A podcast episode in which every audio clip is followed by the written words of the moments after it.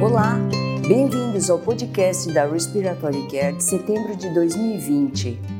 A escolha do nosso editor Richard Branson, da Respiratory Care deste mês, é uma revisão retrospectiva de Miller e colaboradores, avaliando a pontuação do índice pulmonar modificado na asma como um preditor de tempo de permanência na unidade de terapia intensiva pediátrica e no hospital.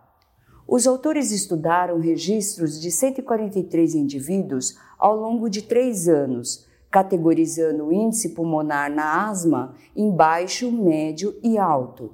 Essas pontuações do índice pulmonar modificado na asma previram o tempo de permanência na UTI pediátrica, o tempo de permanência hospitalar e o tempo de uso de salbutamol contínuo.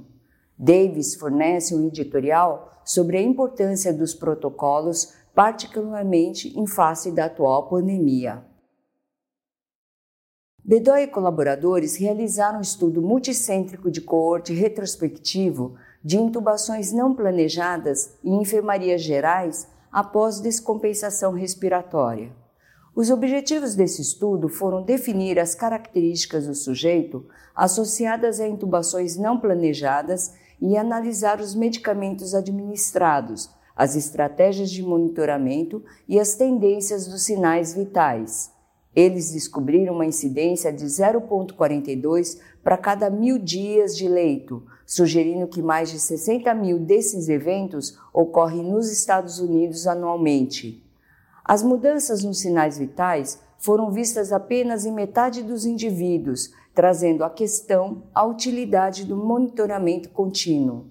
Vines opina que os pacientes em enfermarias gerais requerem monitoramento adicional e inteligência artificial para identificar os pacientes em risco nesses setores hospitalares.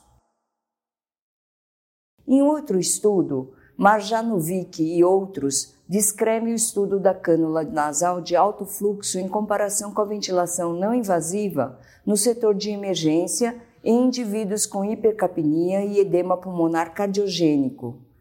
Em um pequeno conjunto de 27 indivíduos, Marjanovic e colaboradores determinaram a mudança do dióxido de carbono arterial na primeira hora e avaliaram os índices do trabalho respiratório desses pacientes.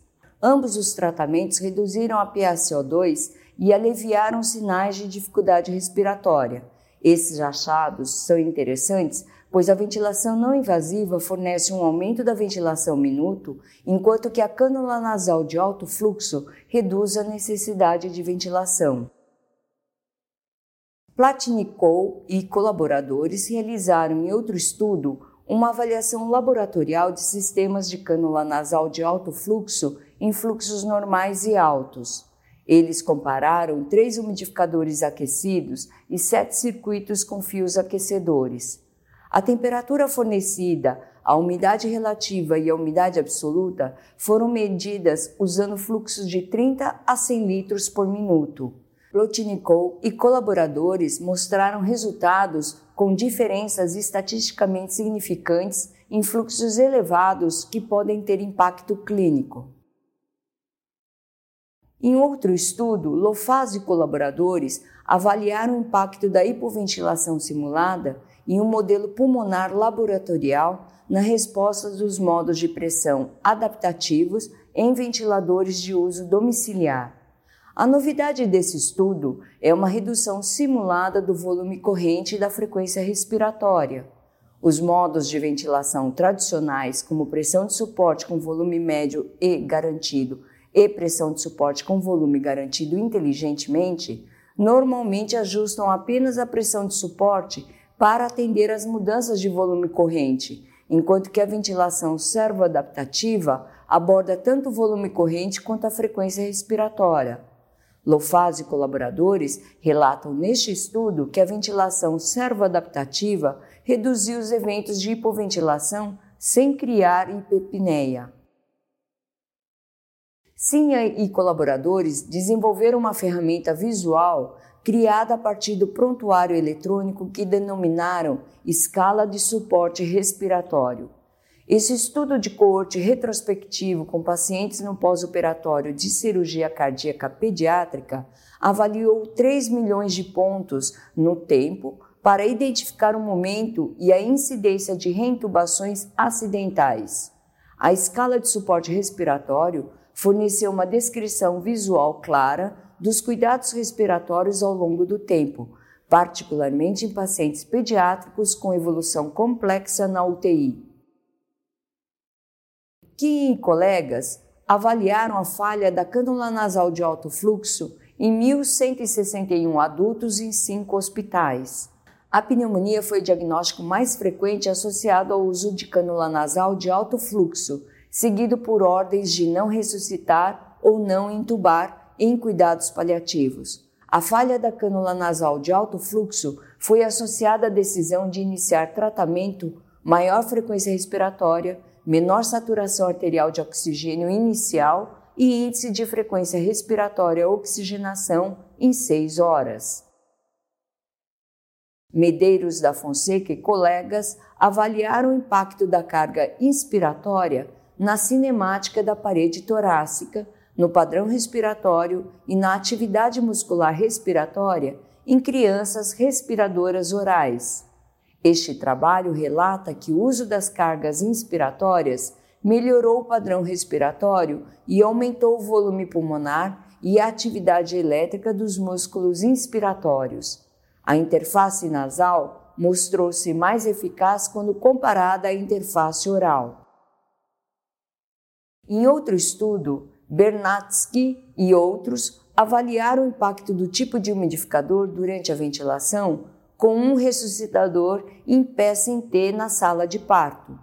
Doze coelhos receberam ventilação com trocador de calor e umidade, com umidificador aquecido ou seco, sem umidificação. As mensurações de umidade absoluta inspirada foram feitas a cada 5 minutos por 20 minutos. Os umidificadores aquecidos forneceram uma maior umidade absoluta, seguidos pelos trocadores de calor e umidade, e ambos foram muito maiores do que nenhuma umidade.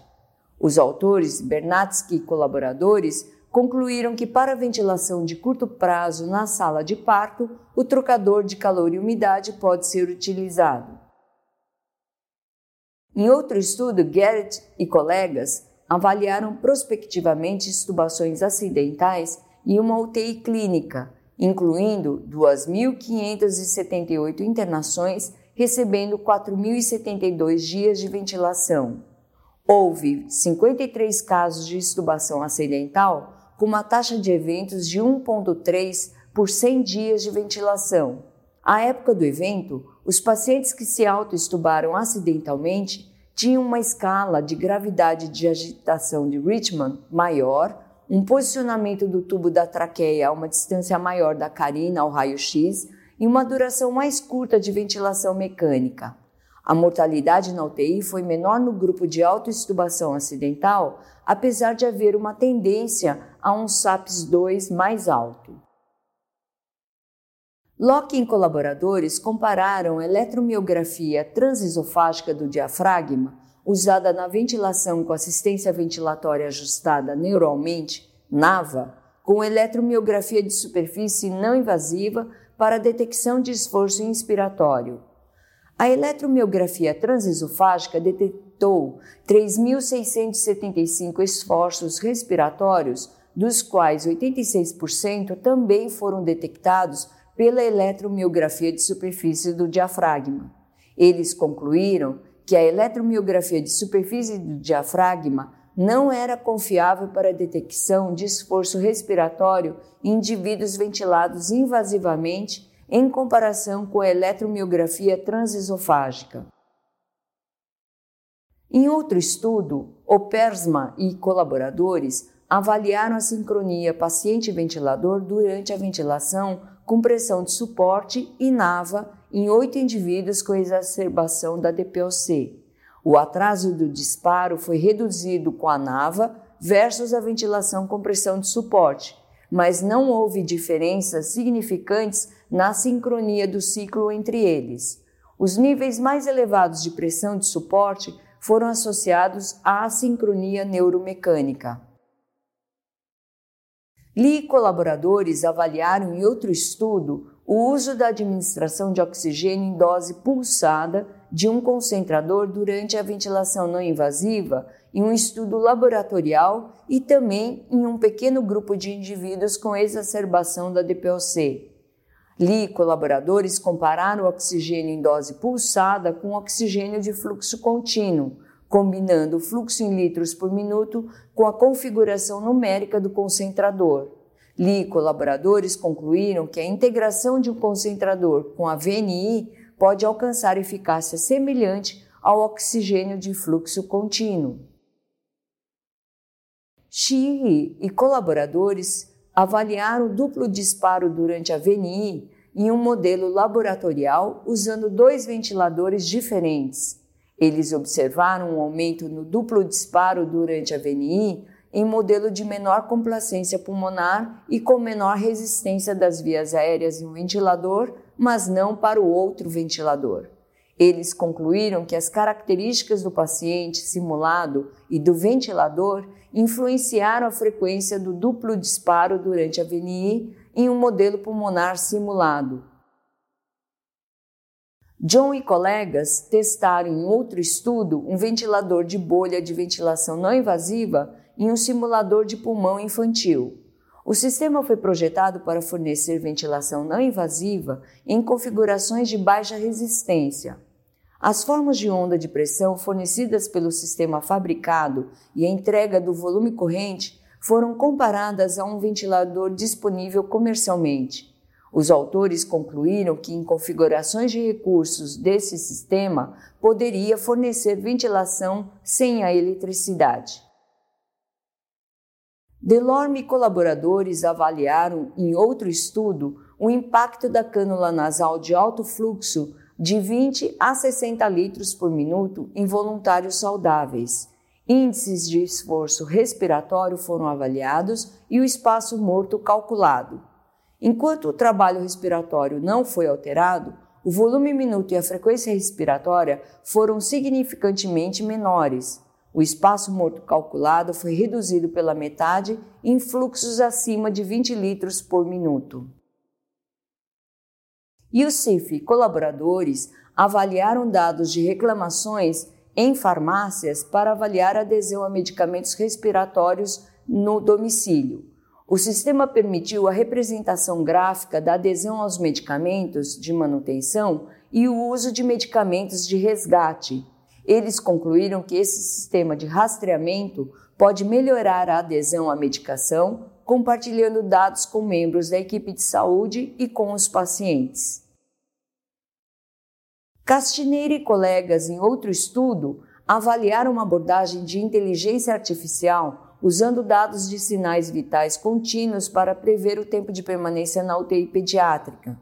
A combinação das informações de sinais vitais e dados clínicos estáticos do prontuário resultou em um desempenho de 90% do modelo preditor. Os autores, Castineira e colaboradores, concluem que dados prontamente disponíveis de monitores de cabeceira podem ser usados para sistemas preditivos em tempo real. Nana e seus colegas de trabalho fornecem uma revisão sistemática da retenção de participantes sobreviventes de insuficiência respiratória aguda. Usando 21 estudos e mais de 4 mil pacientes, eles relatam que otimizar a taxa de retenção deve se tornar uma prioridade. Santos e colaboradores fornecem uma revisão narrativa do direcionamento de administração de drogas às pequenas vias aéreas na asma e na DPOC, entre outros. Assim terminamos o podcast da Respiratory Care de setembro de 2020. Até mais! Para receber o conteúdo deste podcast e de podcasts anteriores da revista, por favor visite nosso website em www.rcjournal.com. Você também poderá se inscrever no nosso website para receber os podcasts de futuros volumes da Respiratory Care.